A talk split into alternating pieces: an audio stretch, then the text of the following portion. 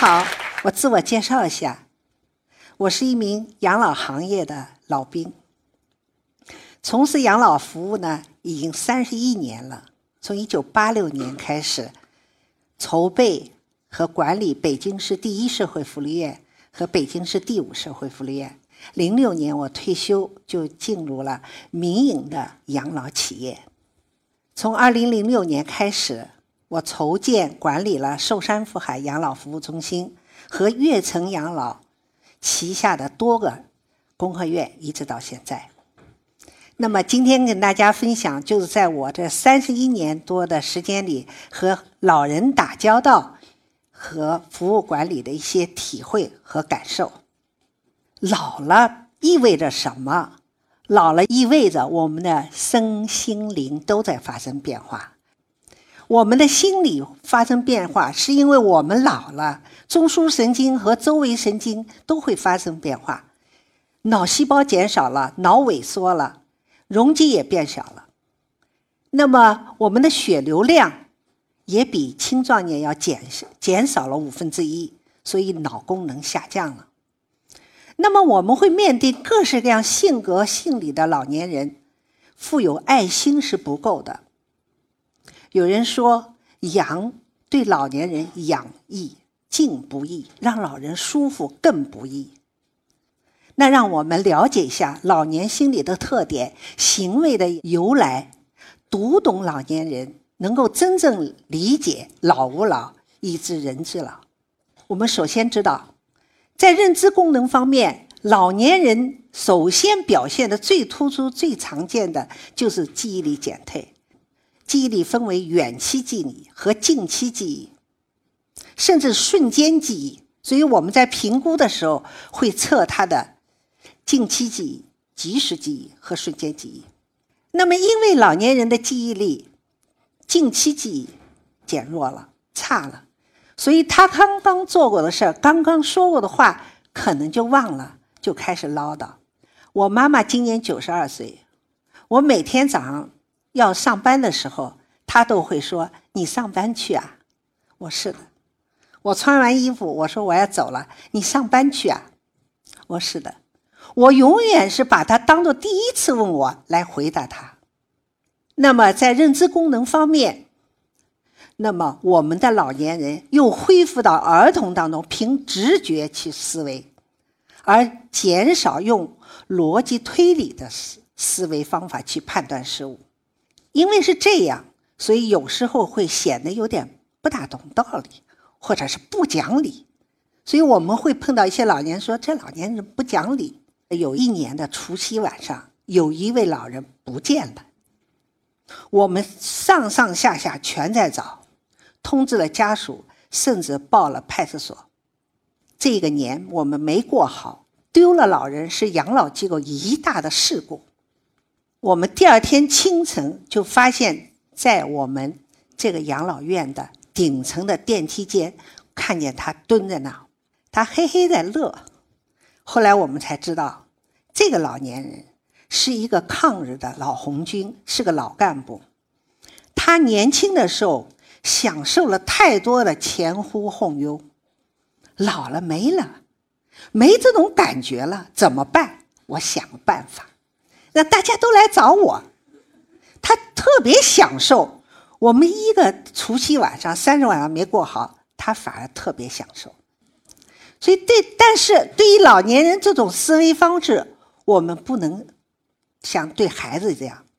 老年人毕竟他不是孩子，我们要引导他进行逻辑推理的思维，因为他这个方面虽然减弱了，但是他没有消失。所以，遇到任何事情，对老年人来说，我们一定要慢慢的讲清楚，讲他的事由的来由和结果，但是不要复杂化。你要兜好多圈子，他倒不明白了。不要急于的求成，要给老年人留下他思考的时间。有一年，我们要给老年人换地板，过去的地板所谓的防滑砖是不防滑的。摔了老人，那我们就要下决心要换防滑的地胶。那一个这样工作，我们花了好长好长时间。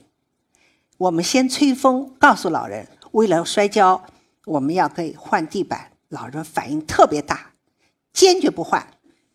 我们就听，我们就听反应，总结两条问题：一个，老人已经把这当当家了，平平稳稳都搬来了。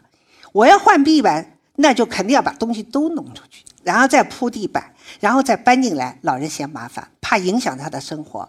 第二个，老人说了。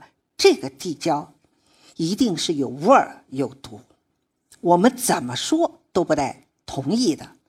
这项工作本来是个好事儿，但推不动啊，那怎么办呢？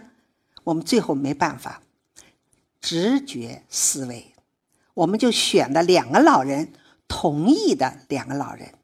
我们花了一天功夫，把东西拿出来，再铺上东西，再拿进去。到了傍晚时候，我们让老人。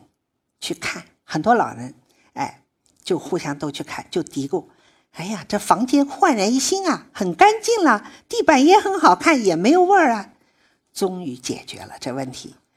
我们都知道，老年人的体力、视力、听力都在下降，对外面的事物接触也不好，判断不那么敏锐了，处事的应对能力在减弱。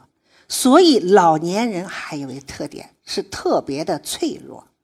那么脆弱呢，使得老年人就不得不采取防御性的态度，或者不信任的这种态度来对待他周围的人和事。所以，老年人的疑心病特别重。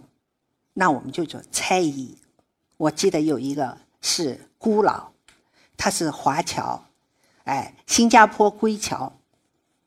那老太太跟我说：“院长，我的钱丢了，一定是护理员给我拿走了。他天天来给我找房子。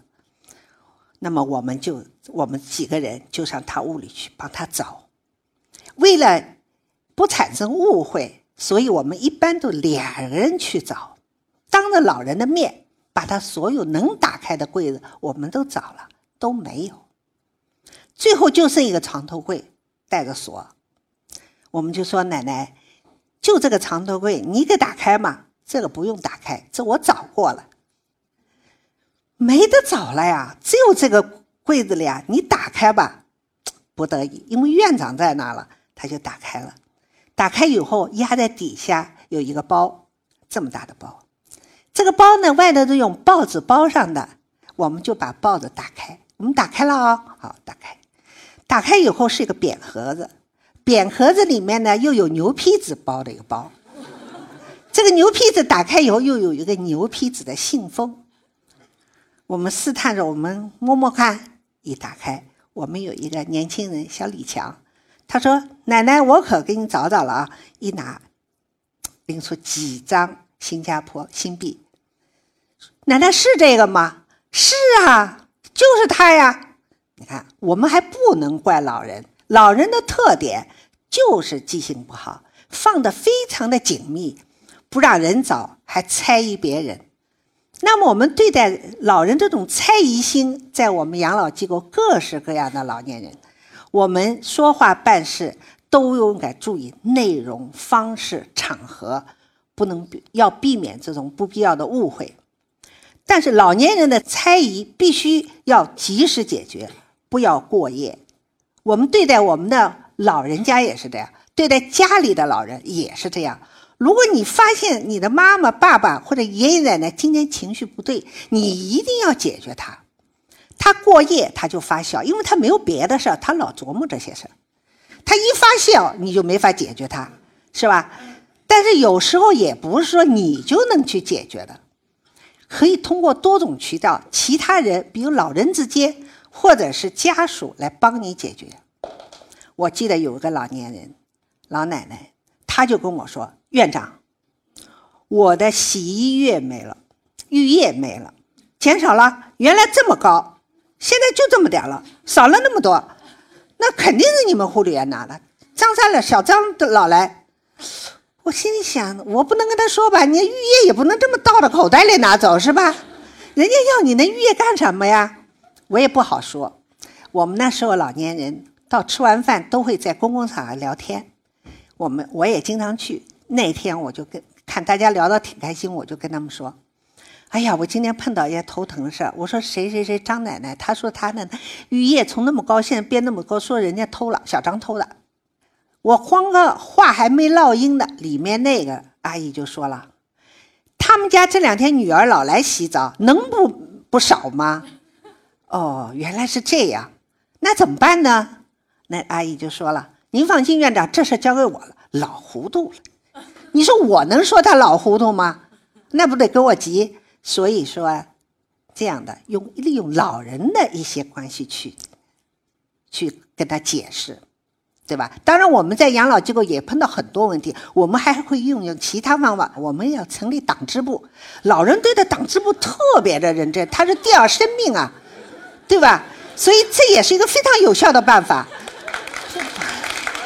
现在好多养老院都有党支部，那么当然了，要解除这个老年人的一些猜疑，我们还要教育我们的员工遵守八不准纪律。这个八不准呐，里面其中有两条，一条是不吃老人东西，不索取老人钱财，也就是我们要求员工必须做到。那么我们老人家有时候知道我们有这个纪律，但是有时候会拿些水果。或者一个西瓜，说我儿子拿了一西瓜，我吃不完，小张你给我吃了，那不能吃。我就说，如果是这样的话，就是烂掉也要扔掉，让老人相信我们这个团队是可以相信的，哎，可信的团队不会拿你，所以丢的东西你别往我这想，是吧？我也相信我的员工一定不会拿，因为他的能力在下降，所以他老年人也受不了的打击。不能接受挫折和悲伤，所以他常常回避一些刺激。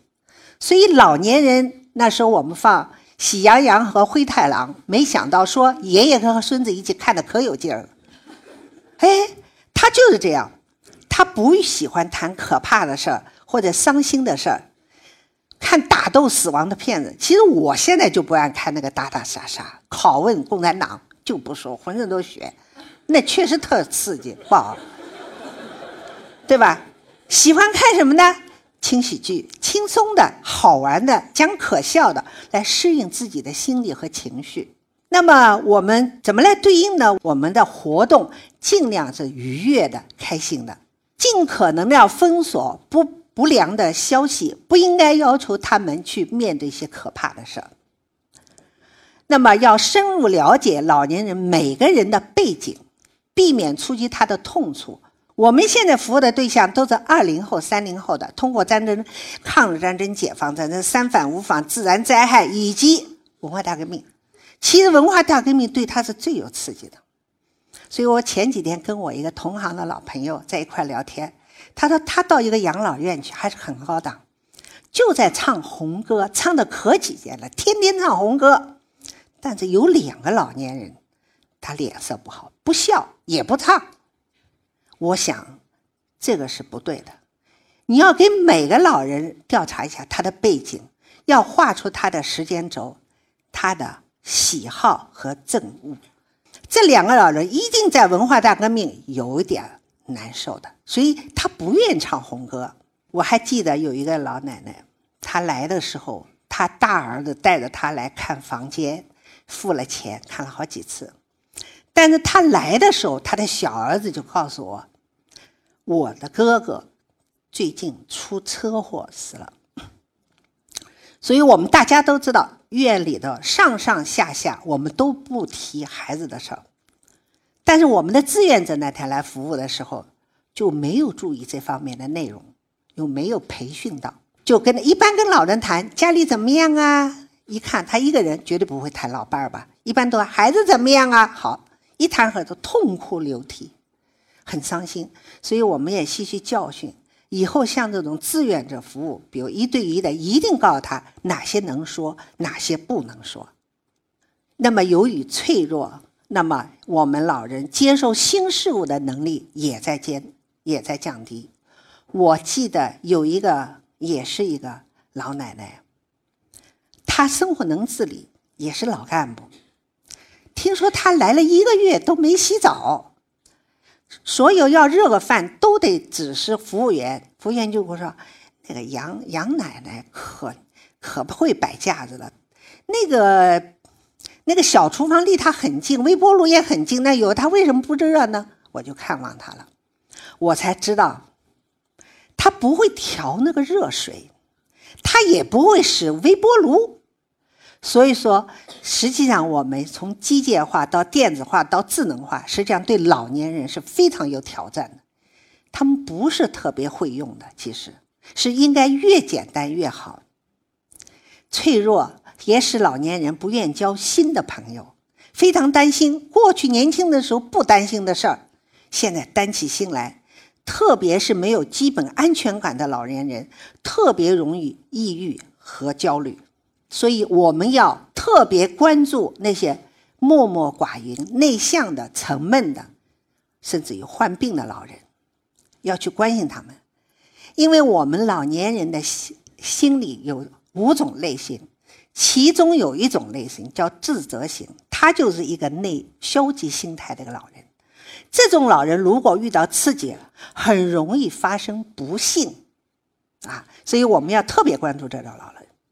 你比如说，我这一说就说多了啊。我们不光是要关心患病老，一到过年过节，我们要关注哪些老人有家属来看，哪些老人没家属看，哪些老人家属看完了很高兴，哪些老人家属看完了不高兴，这种都会发生意外。让老人要接受新事物，引导他们接受新环境、新事物，慢慢适应。比如，我们对每个老人到养老机构，我们都有一个适应计划，教他熟悉我们周边的环境，让他认识他的邻居，要教会他使用他屋里的这些设备：洗衣机、遥控器、呼叫器、空调遥控器，他都得知道。甚至有的还要给他写上这是什么，这是什么。所以，我们其实老年人的产业很大很大。现在外头就没有老年人可以使用的遥控器，没有老年人使可以使用的洗衣机，对吧？这种都没有。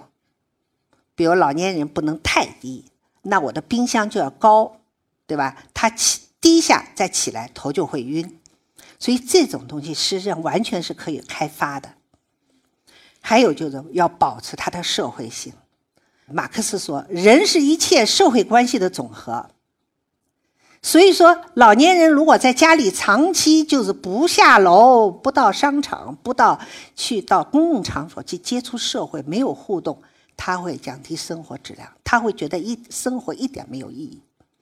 那么，我们的老人到了我们养老院里，我们也要力求他保持他的社会性，让他到社会去。你看。我们会组织老人春游、秋游，天冷了，我们会组织老人去看博物馆。哎，那么生活不能自理的，我们会推着轮椅，我们号称叫小车队，带着专门的这种不自理的老人，让他去逛公园。另外一个，我们还经常每个月组织老人上超市购物，看看市场啊。超市就是一个社会的缩影呀，什么都有啊，现在是吧？大型超市让他们看看，有的老人就是不买东西，他也也会去看看这个价格。哦，现在西红柿这么贵，现在肉怎么这么贵了，对吧？哦，这个鞋倒挺好的，你看这老两口，哎，我觉得这我都没想到他们会去买衣服，所以我就给照下来了啊。那么还有一个就是创造很多条件，你比如说北方的老人爱喝个咖啡，我们就有咖啡吧，让老人自动的就来这儿了。每天早上他们都会来，来了以后呢，说说东，说说西，说说国家大事，哎，议论议论也挺好。下面这个呢，是我们呃南方的老人呢愿意要茶道，浙江的，所以呢他们也经常会，我们会组织一些茶道。我们呢年轻的工作人员呢，会教老人游戏、建微信群。这下面呢，其实就是我们双井公园的公和之家的老人建的微信群，老人可热闹了。他们家属也会给他发一些国外的一些视频啊，一些好的东西，他们自己在里面互相交流，就多了一个窗户，对社会的一个接触的一个窗户，是吧？互动。那么我们回想一下啊，你们有没有这样的遇到过这种情况？就我们的孩子如果今天要考试了，或者这样，或者不愿意去上幼儿园，他会发烧，会扁桃体发炎，实际上就是心生关系的转变。那我们老年人呢，自我能力在减弱，又回归到孩子的那种用躯体的方式来表达他的意思。所以我们以前啊，在养老机构，我们就不知道怎么回事，说这个老人不能吃饭了，走路本来走的挺好的，最近也不能走了，我们就得通知他儿子过来。儿子一来，什么事儿都没有了，饭也能吃的，走路很好了。实际上，我们现在通过学习，我们才知道，其实潜意识里的这个老人要把孩子牵住在自己的身边。所以我们还说不是装的，是有的就怀疑我们。我把老人送到养老院，你怎么左一个电话右一个？来来来，没事嘛，对吧？所以我们也很冤枉，其实是有科学依据的。老人家还有的，你们可以观察，你也可以慢慢会知道，很多老人隔三差五去医院，其实没什么大病，哎，实际上就是减轻不安和寂寞。所以我们养老机构的医生有时候晚上夜班说：“昨天晚上有事吗？”“嗨，没事。”“哎，谁谁来了？”说他胸闷、头晕，一量血压啥事没有，一聊聊半天。所以做养老工作真的要极大的耐心啊！他寂寞，他不安，他晚上怕怕自己出事儿，是吧？所以他就会来。那么还有一个比较明显的心理变化，就是以自我为中心。小时候、儿童的时候都是自我为中心，不想父母的感觉。我要，我就要，不要也不行，是吧？也不考虑我兄弟姐妹的关系，不考虑别人的关系。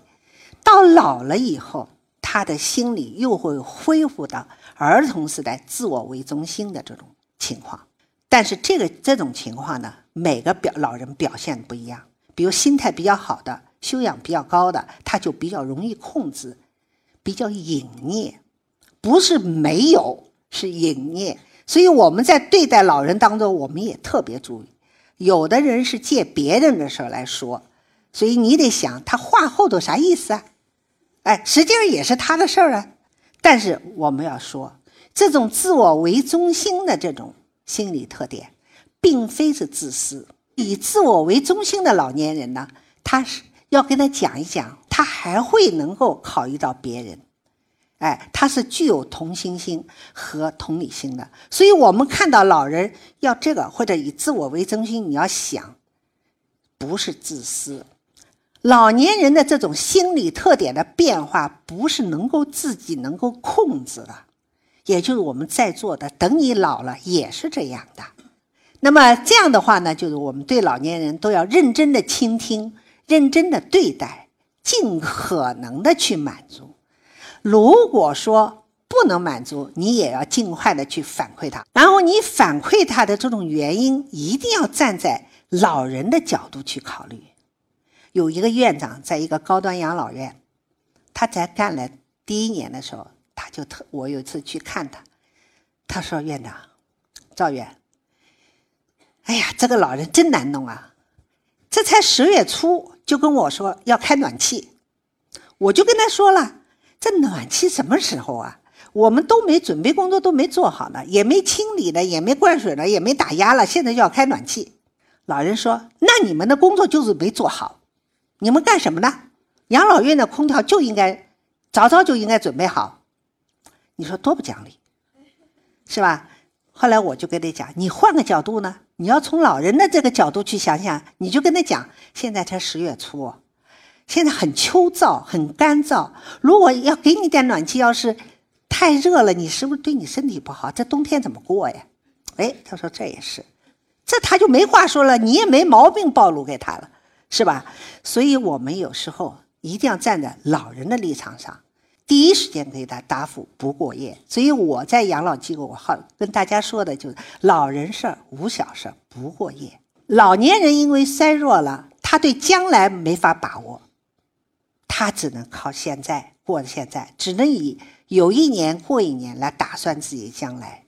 因为我们年轻人都憧憬将来，憧憬着将来，我将来想干嘛？我将来想建个家庭，我将来想有车呀。但老人不这么考虑，因为他对将来已经没有把握了，所以只能对外的过去来回忆。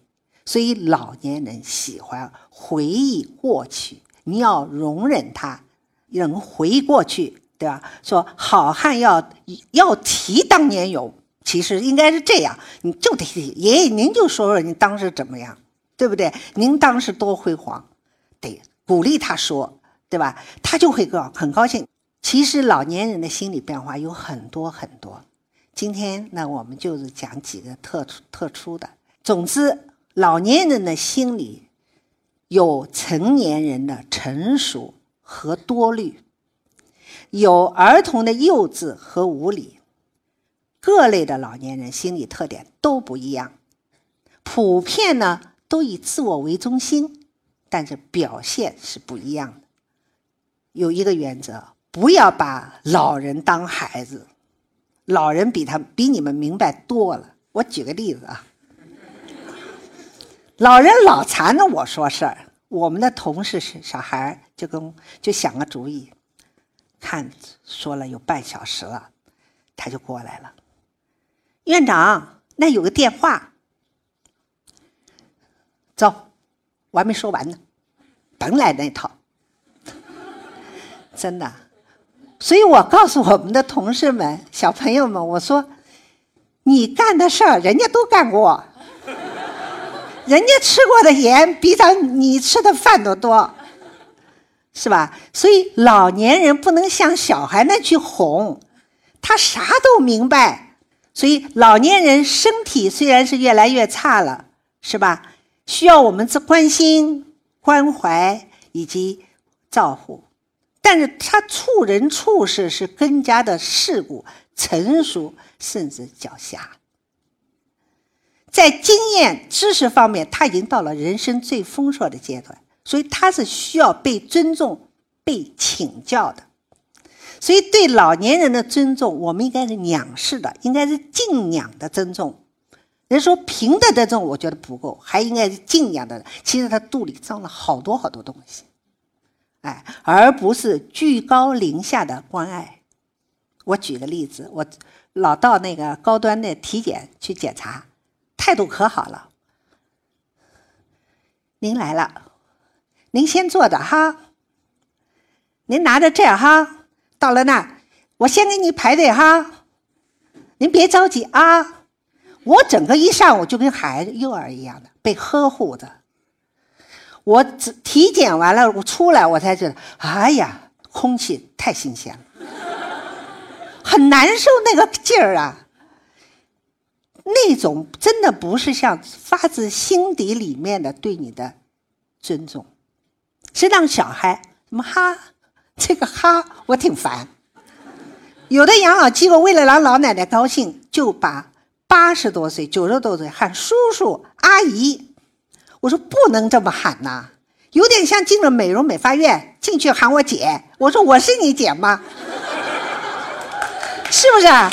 所以这个分寸，我们老是从一个极端跳到另外一个极端，是吧？但是我除了讲正常的老年人的心理特点，我还要提一提，也是跑不掉的、躲不掉的老年痴呆。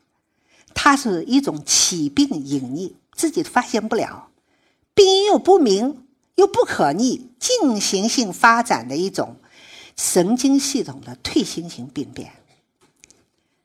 那么，根据国际阿尔茨海默这个协会的公布数据，我们目前全球有四个多亿的痴呆。零五年、五零年，我们将达到十三亿五，每四秒钟就会增加一个痴呆。每年要增加七千七百万，而且百分之六十二都在我们发展中国家。目前我们中国有一千万，想想吧，撒切尔夫人、高锟，对吧？那个美国的总统，还有就是我们仁义的于世之，都是痴呆。我们在座的，我觉得大概不会，因为他们说痴呆是要么很聪明，要么很笨。我们中间呢，可能会好一点。是吧？大家都爱听啊。那么我们说说啊，这个痴呆的老人呢，实际上有三大症状，一个就是认知障碍，傻了；一种行为异常，尖叫、骂人、攻击人，还有精神问题，是吧？幻听、幻觉。我们有有一个老人就有老背个包，干嘛叫奶奶？单位来电话了，通知开会。那我就要给他。我们现在我们的服务员都知道，奶奶电话又来了，取消了，改日了。哦，回去了，是吧？还有好多有意思的，就是痴呆的老人，你不能反对他，一定要顺从他，因为他脑子已经发生变化了。以后你要进入他变化的思维空间，你得顺着他说。不能否定，所以我们回我们如果家里有这样的老人，我们一定要这。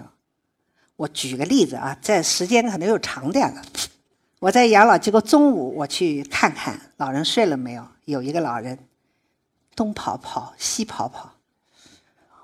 我说奶奶你干嘛呢？我告诉你，我那个小孩就来了，他们是特务，好几个来了，是吗？哦，我脑子就马上就反应，怎么办啊？我应该怎么办啊？我马上就跟他说：“奶奶，你知道我谁吗？院长。哦，我也经经常去，他能认识。我是党员。这个事儿你交给我，我党组织一定会解决，您放心。走了，回去乖乖的睡觉了。所以说这种。”到最后晚期了，他连吃饭都不会，饿都不会，冷也不会，他不知道季节。他连走路都不会，因为大脑是支配你所有的神经系统，连走路很惨的。到最后，尖叫、攻击人这样的，所以是我们养老服务的一大难题。那么我们要护理这样的老人，其实我们的护理员队伍是不足的。还不够专业的，甚至于不稳定的。根据一比三的比例来说，我们需要全国需要一千万，但是我们现在只有六十万。那么我们要靠家庭呢？我们家庭已经小型化了，我们平均家庭只有三点一个人，所以这是一个对我们来说非常严峻的问题。那么我们就说说护理员，护理员对老人服务当中。不仅要付出体力劳动，而且要付出情感。他面对的周围和自我感觉有两面性。一方面，社会责任、道德，他要付出紧张、疲劳和情感透支；另一方面，社会地位低下、失落，被不信任，一丢东西就怀疑护理员。现在好多了，知道痴。老人有痴呆，有痴老年痴呆症，所以他职业自卑。那么他会有这种两面性，严重他会有人格解体。那么长期奉献、套取的过多、付出的更多，种种压力会极度的身心疲惫、感情枯竭。这就是我们这种职业病，就是身心衰竭综合症。如果得不到及时的排除和长长期以往。焦虑、抑郁、敌视，所以为什么有的养老院要虐待老人？他的这种感情的枯竭，他的身心综合症，他的敌意都会发泄在弱者身上，发泄在老人身上。所以，像这种问题出来的时候，作为管理者是有责任的。所以，我们要提出，服务业是情感劳动。长期照顾老人要付出的更多，面对种种的老人非常不容易。有爱心，我们说是不够的，不懂你床前也无孝子。还有的就是专业知识和技能，还有的就是我们自我情绪调节的能力。所以我们现在对护理员都要开这个课，一个是自我躯体保护，就是练腰，因为你老要抱老人，所以腰肌要保护。第二个情绪要好，养老服务是为人服务的，也是靠人服务的。我们在关爱老年人的同时，要关爱照护者，要关爱他的工作场所的明亮、宽敞、好操作。不是说你光出出房率而没有功能间，要关心我们照护者的心境，要关心这些照护者的生活情况。只有这种在爱的氛围里头。我给照护者爱，我们大家都很爱，照护者才会给老人爱，这就是爱的传递。老吾老以及人之老，他们老了，我们也在老，你们也在老。别看我，我也很坏。我进北京的时候，一九八六年，三十六岁，我干了三十一年，我已经是国际标准的老年人了。你说这些时间到哪去了？你们也一样，一眨眼就过去了。我们也会是这样，或者是那样，谁都不好说。你将来是什么样？我们懂得他们，也就懂了我们。到那时候，你想吧，你想，你希望得到什么样的关怀和支持呢？我想象当中，如果当你老了，你坐在轮椅上，你很不舒服，尿不湿湿的，你啊啊，你想得到什么样的服务？对吧？所以我都用我自己切身的体会在培训我们的护理员。最好的服务是不拉拎的服务，你不能说你的事儿都做完了，你就去到护士台等着，等人家呼叫。有的老人是不会呼叫的。我跟他们说：“你小时候你病的时候，你妈妈听过你呼叫吗？你妈妈一定是不断不断的时间，一会儿来看看你喝水吗？”一会儿摸摸你尿不湿吗？给你把把尿，这个效果非常好。我在一个养老机构，刚我跟他刚筹建，干了一年半，我回来了。原来保姆带的底下都有尿不湿，尿不湿坐在自己的尿上屎上，他那脸能高兴吗？后来我说我们要消灭呼叫，我们定期把尿。结果这些老人尿不湿都不干的，很舒适。再加上我们一直在跟他交流、跟他讲话、做游戏，他就有效流。他跟我们也交流，他自己都能吃饭，还嘿嘿。有时候他他女儿拿来的葡萄还要塞给我们吃。原来都不会，都木了都。我们要想得到什么样的护理啊？我们现在就开始做。谢谢大家。